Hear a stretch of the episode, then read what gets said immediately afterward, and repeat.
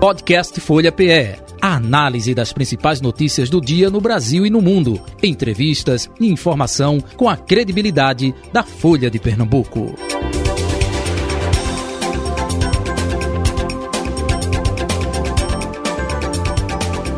Folha Política. O Folha Política. Hoje, o Folha Política contando aqui com a presença do deputado federal eleito pelo PSB, Pedro Campos, engenheiro civil formado pela Universidade Federal de Pernambuco, assumiu a função de analista de saneamento como concursado da Compesa, aprovado em segundo lugar.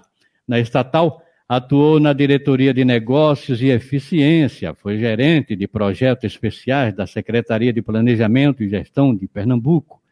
Durante intercâmbio na França, trabalhou no consórcio responsável pela iluminação pública e sinalização de trânsito da cidade de Paris. Com 172.526 votos, foi eleito deputado federal pelo PSB para a legislatura 2023-2026.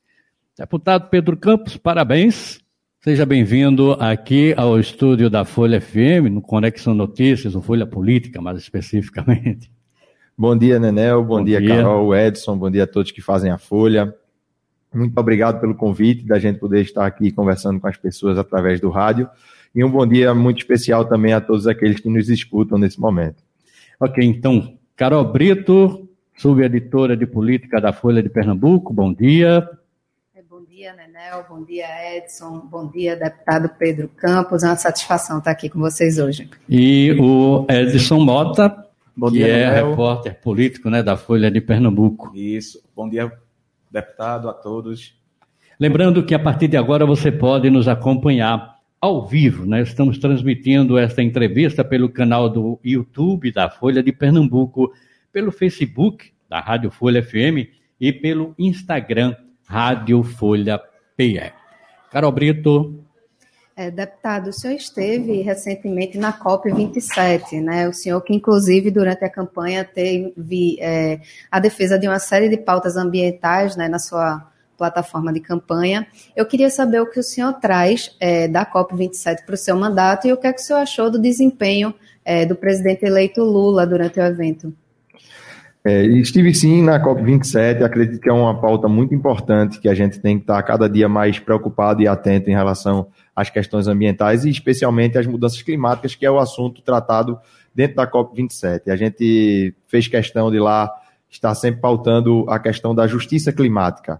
A gente sabe que muito do que vem acontecendo em relação às mudanças climáticas no mundo afetam exatamente aquelas pessoas que são as menos responsáveis por essas mudanças. A gente vive, por exemplo, aqui no Brasil, um país muito sujeito a mudanças climáticas e eventos extremos do ponto de vista climático. A gente tem a cidade do Recife, que é a 16ª cidade mais ameaçada pelas mudanças climáticas, e a gente viveu só nesse ano, né, tanto os desastres que aconteceram aqui no Recife, como também no sul da Bahia, em Petrópolis e em outros locais dentro do, do Brasil, que acabam afetando diretamente aquelas pessoas que são as pessoas que estão menos emitindo poluentes, que estão menos, estão menos causando essas, essas mudanças que acontecem. Então, a nossa presença lá foi muito pautada nessa discussão. A gente tem também outro ponto importante que a gente fez questão de ressaltar dentro da COP27, é que além de ser um lugar muito suscetível às mudanças climáticas, a gente também é um lugar que pode estar contribuindo com o mundo, né, Pernambuco, Nordeste, em relação à transição que precisa ser feita para que a gente chegue numa economia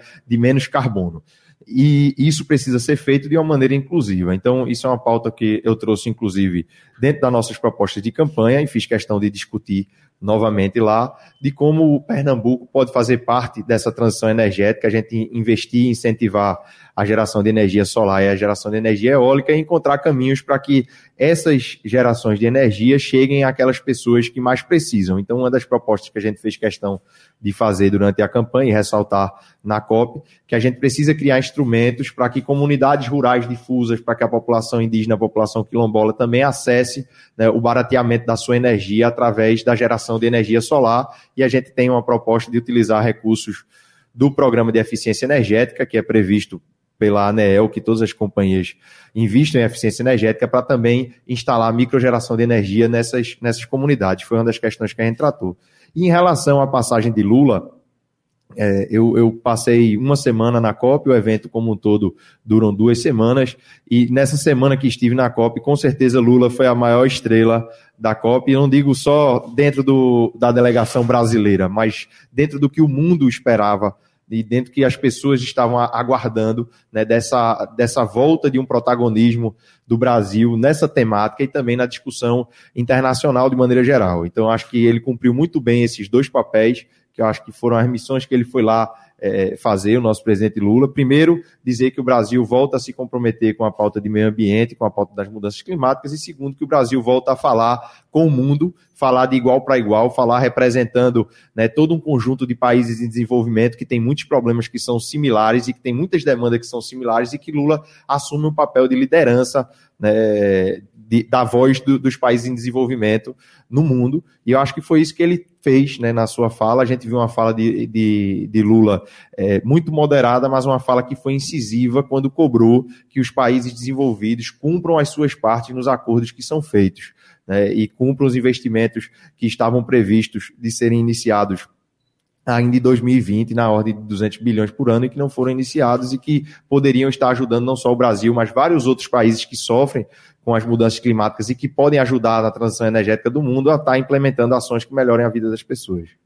Deputado, é, nós estamos discutindo muito sobre a PEC da transição, né?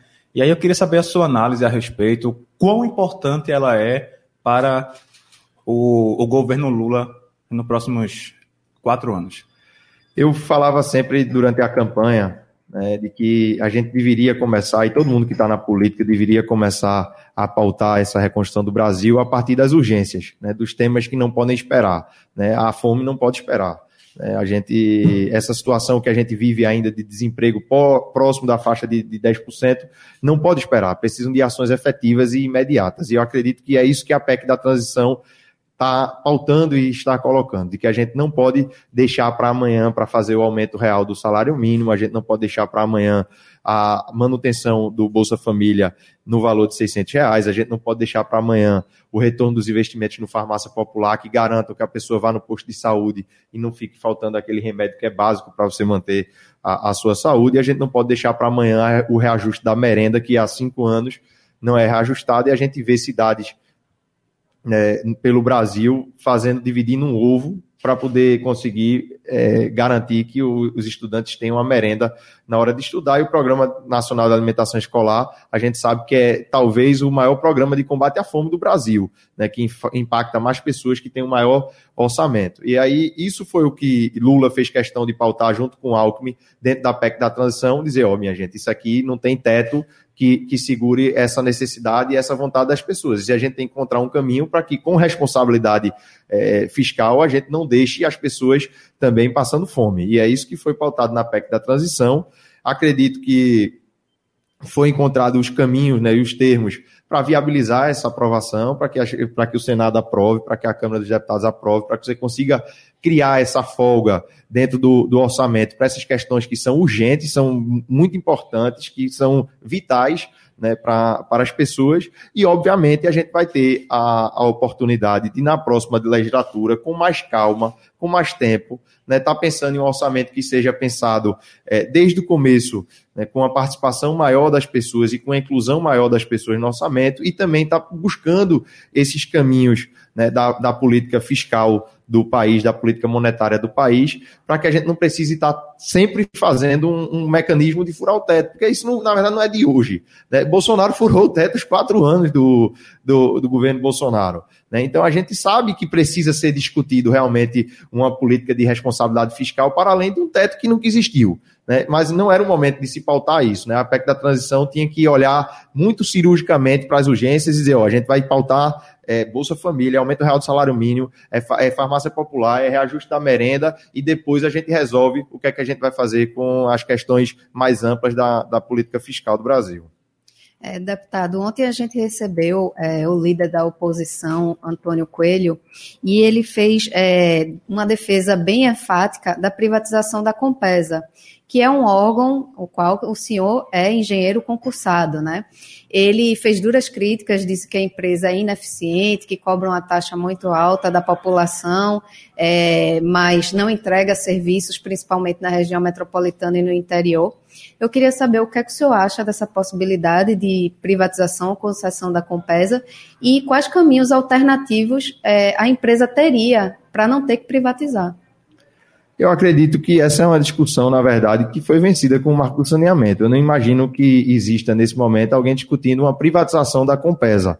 É, isso não, não faz sentido, não é isso que estão fazendo é, nos outros estados. Inclusive, se você for ver o exemplo que está sendo feito nos outros estados, que foi fomentado pelo BNDES, que é, é pautado a partir da, do marco do saneamento, é que estão transformando as companhias de saneamento e companhia de produção de água e estão concedendo o serviço que antes elas prestavam do abastecimento de, de água, da distribuição de água e da parte de esgotamento sanitário. É isso que estão sendo feito. Ninguém está fazendo nem falando mais. Você não vê nenhum canto se falar mais em privatização da companhia de saneamento. Isso não, faz sentido do ponto de vista prático. Né? A gente, eh, enquanto uma pessoa que conhece a Compesa por dentro, né, eu sei o desafio né, e conheço a, a história do que foi reerguer a Compesa, né, quando o Eduardo assumiu o governo, e a Compesa estava, assim, naquele momento, em um processo que realmente era de privatização, onde as ações já tinham sido passadas para a Caixa e iam ser vendidas para o privado, e Eduardo tomou a decisão de ter uma Compesa pública, de recomprar as ações da Caixa e de dar condições para que a Compesa fosse pública e eficiente.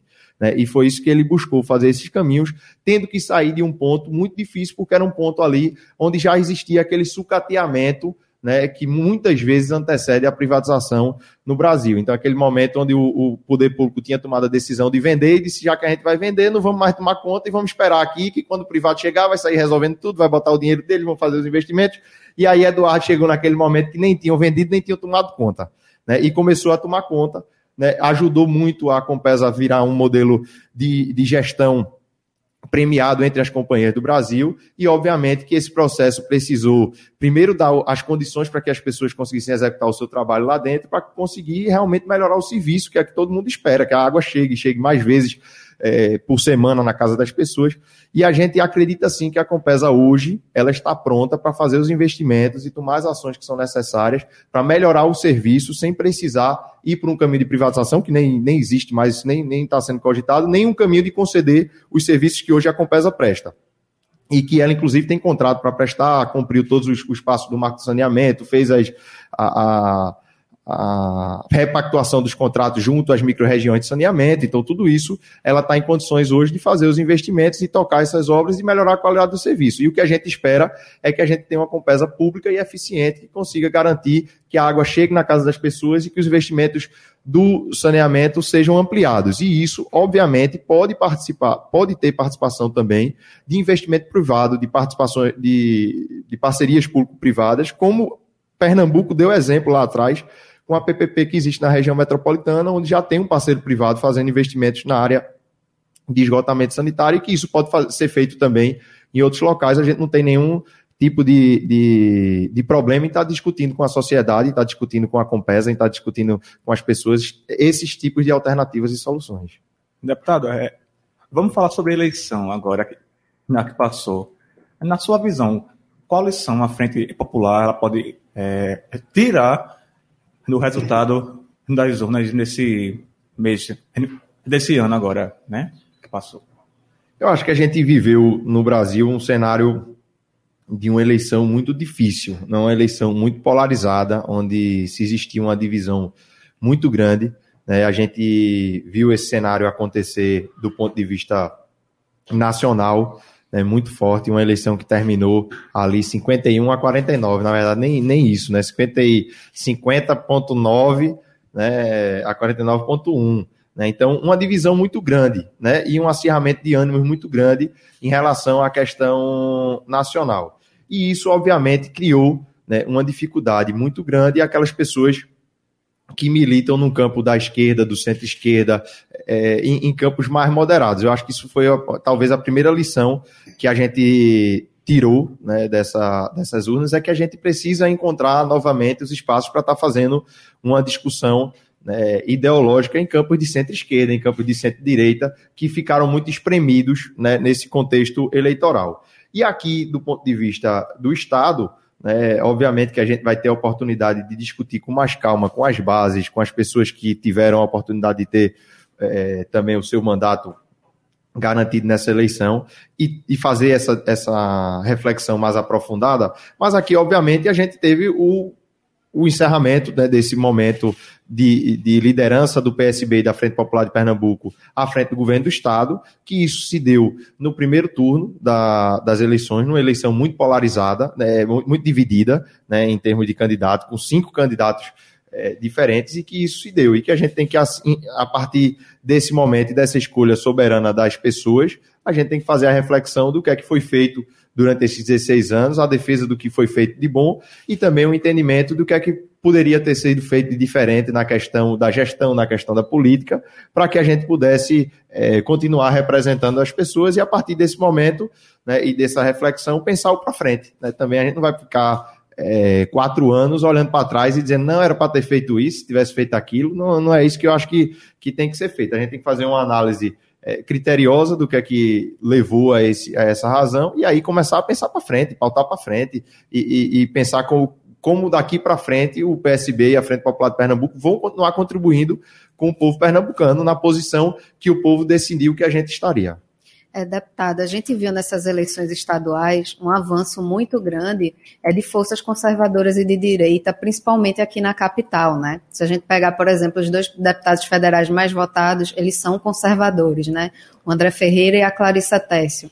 E no, na disputa do governo do estado, a gente viu que Danilo Cabral acabou ficando ali em quarto e Marília Reis, é, que foi a candidata ali do campo de esquerda, acabou tendo um resultado muito aquém se comparado com o de Raquel Lira. É, o senhor acredita que para 2024 vai ser necessário uma repactuação das forças aqui de esquerda em Pernambuco, trazendo mais o PT para próximo, para perto do PSB? Como é que o senhor vê essa, esse desafio? Eu acredito que isso não seja uma discussão que tem que estar sendo pensada em 2024. Né? A gente está no final de 2022. Apesar da Copa do Mundo, a gente está trabalhando e está muito focado em problemas que são reais, são urgentes das pessoas nesse, nesse momento. Eu acredito que essa discussão que tem que ser feita das forças de esquerda, do campo progressista, dentro do estado de Pernambuco, dentro da cidade do Recife, é uma discussão que tem que ser feita continuamente e que deve ser feita agora por conta dos desafios que a gente tem para enfrentar agora. Então, se, por exemplo, se a gente está falando de uma PEC da, da transição, está falando de um Bolsa Família de 600 reais, está falando da necessidade de a gente voltar a ter um aumento real do salário mínimo, tudo isso vai demandar que essas pessoas conversem, até porque são essas pessoas que vão liderar esse processo. E eu acredito que é, é essa necessidade que existe aqui né, de, de ser feita essa conversa. E também por conta de todo o cenário que foi posto.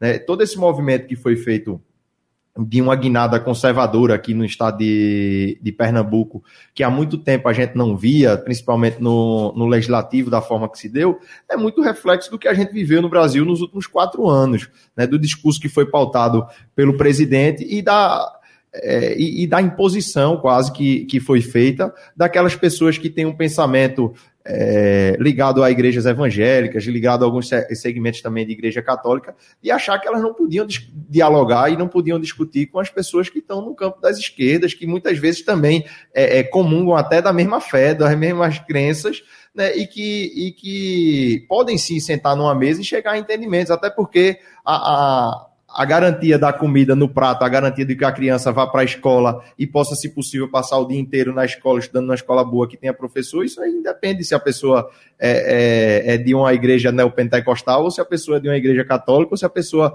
frequenta é, um terreiro ou se a pessoa frequenta outro tipo de religião. Né? Isso é uma coisa que são valores que a gente comunga, independente de, dessas questões. E eu acredito que essa, é, esse canal de diálogo que tem que ser feito das esquerdas né, e do movimento progressista aqui deve ser para discutir também essas questões. Como é que a gente precisa, o que é que a gente precisa fazer para voltar a conversar com essas pessoas e, e essas pessoas voltarem a entender que a gente está buscando a melhoria da sociedade, que a gente quer melhorar a vida delas, que a gente quer garantir que ela tenha um emprego, que o filho dela possa ter um, uma boa educação. E eu acho que é, é, é, por esse caminho que a gente tem que pautar as discussões que a gente vai estar tá fazendo.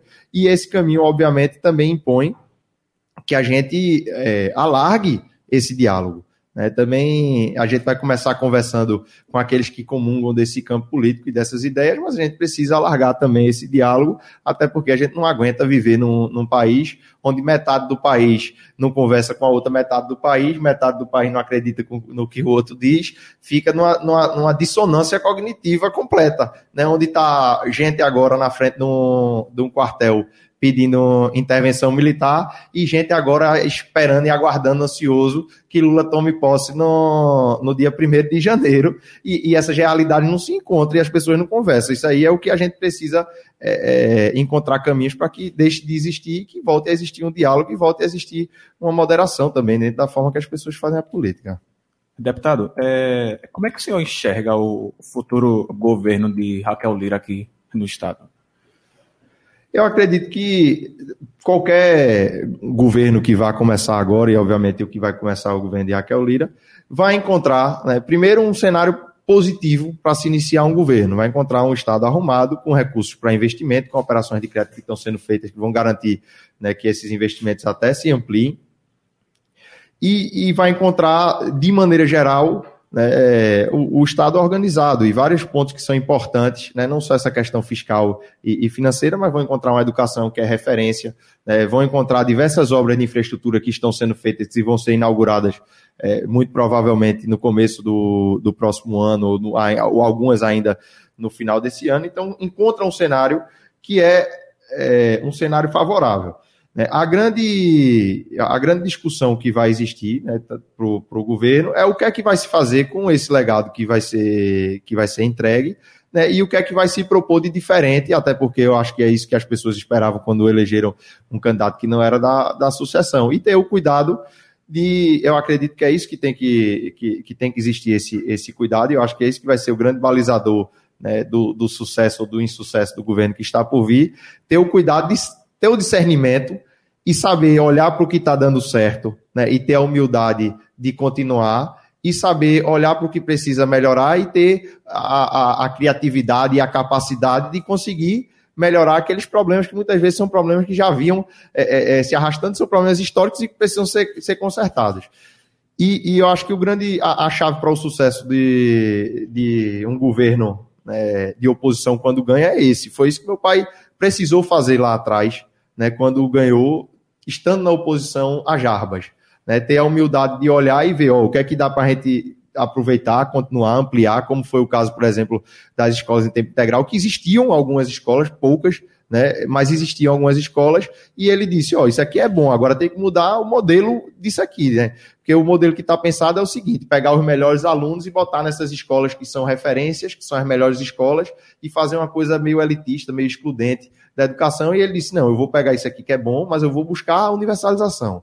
E aí saiu colocando meta de fazer 100 escolas, depois de botar uma escola em cada município, e hoje a gente conseguiu, depois de 16 anos, chegar nesse objetivo da universalização.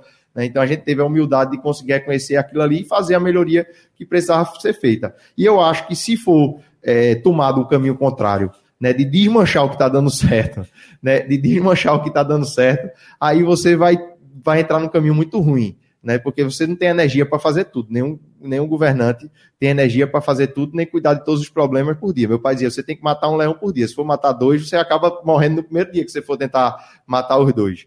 Né? Então, ter esse cuidado de não gastar energia nas coisas que está dando certo, ter a humildade de reconhecer o que é que foi o que foi feito de bom e realmente gastar energia nas coisas que precisam melhorar, que a gente sabe que sempre vão existir coisas precisando melhorar. É, deputado, o PSB é o mesmo com a derrota, ele ainda é um partido muito grande aqui em Pernambuco, né? Tem a maior bancada de deputados federais, a maior bancada de deputados estaduais, e vai ter um peso importante nos próximos quatro anos do governo de Raquel Lira. É diante disso, o senhor defende que o partido tem uma, uma postura de oposição mais propositiva, que dê uma trégua aí no começo do mandato dela. Como é que o senhor acha que deve ser a postura do PSB? Eu defendo que o partido dialogue, né, que o partido sente, converse, analise os resultados da eleição, chame as suas bases, né, chame os seus segmentos organizados e chame também o, os seus deputados estaduais e federais eleitos para dialogar e para decidir de conjunto né, qual é o papel que cabe ao PSB nos próximos quatro anos. Eu acho que é isso que a gente tem que tem que fazer, né? E essa discussão tem que ser feita primeiro dentro do partido e ouvindo as pessoas que fazem parte do, do partido, que estão nas bases, que estão ouvindo é, a população, entendendo também o resultado que foi dado e passado nas urnas, para que a gente tome esse, esse direcionamento. Mas não acredito, assim, e eu acho que isso é importante dizer, não acredito que essa é a principal discussão que o PSB deve fazer nesse momento.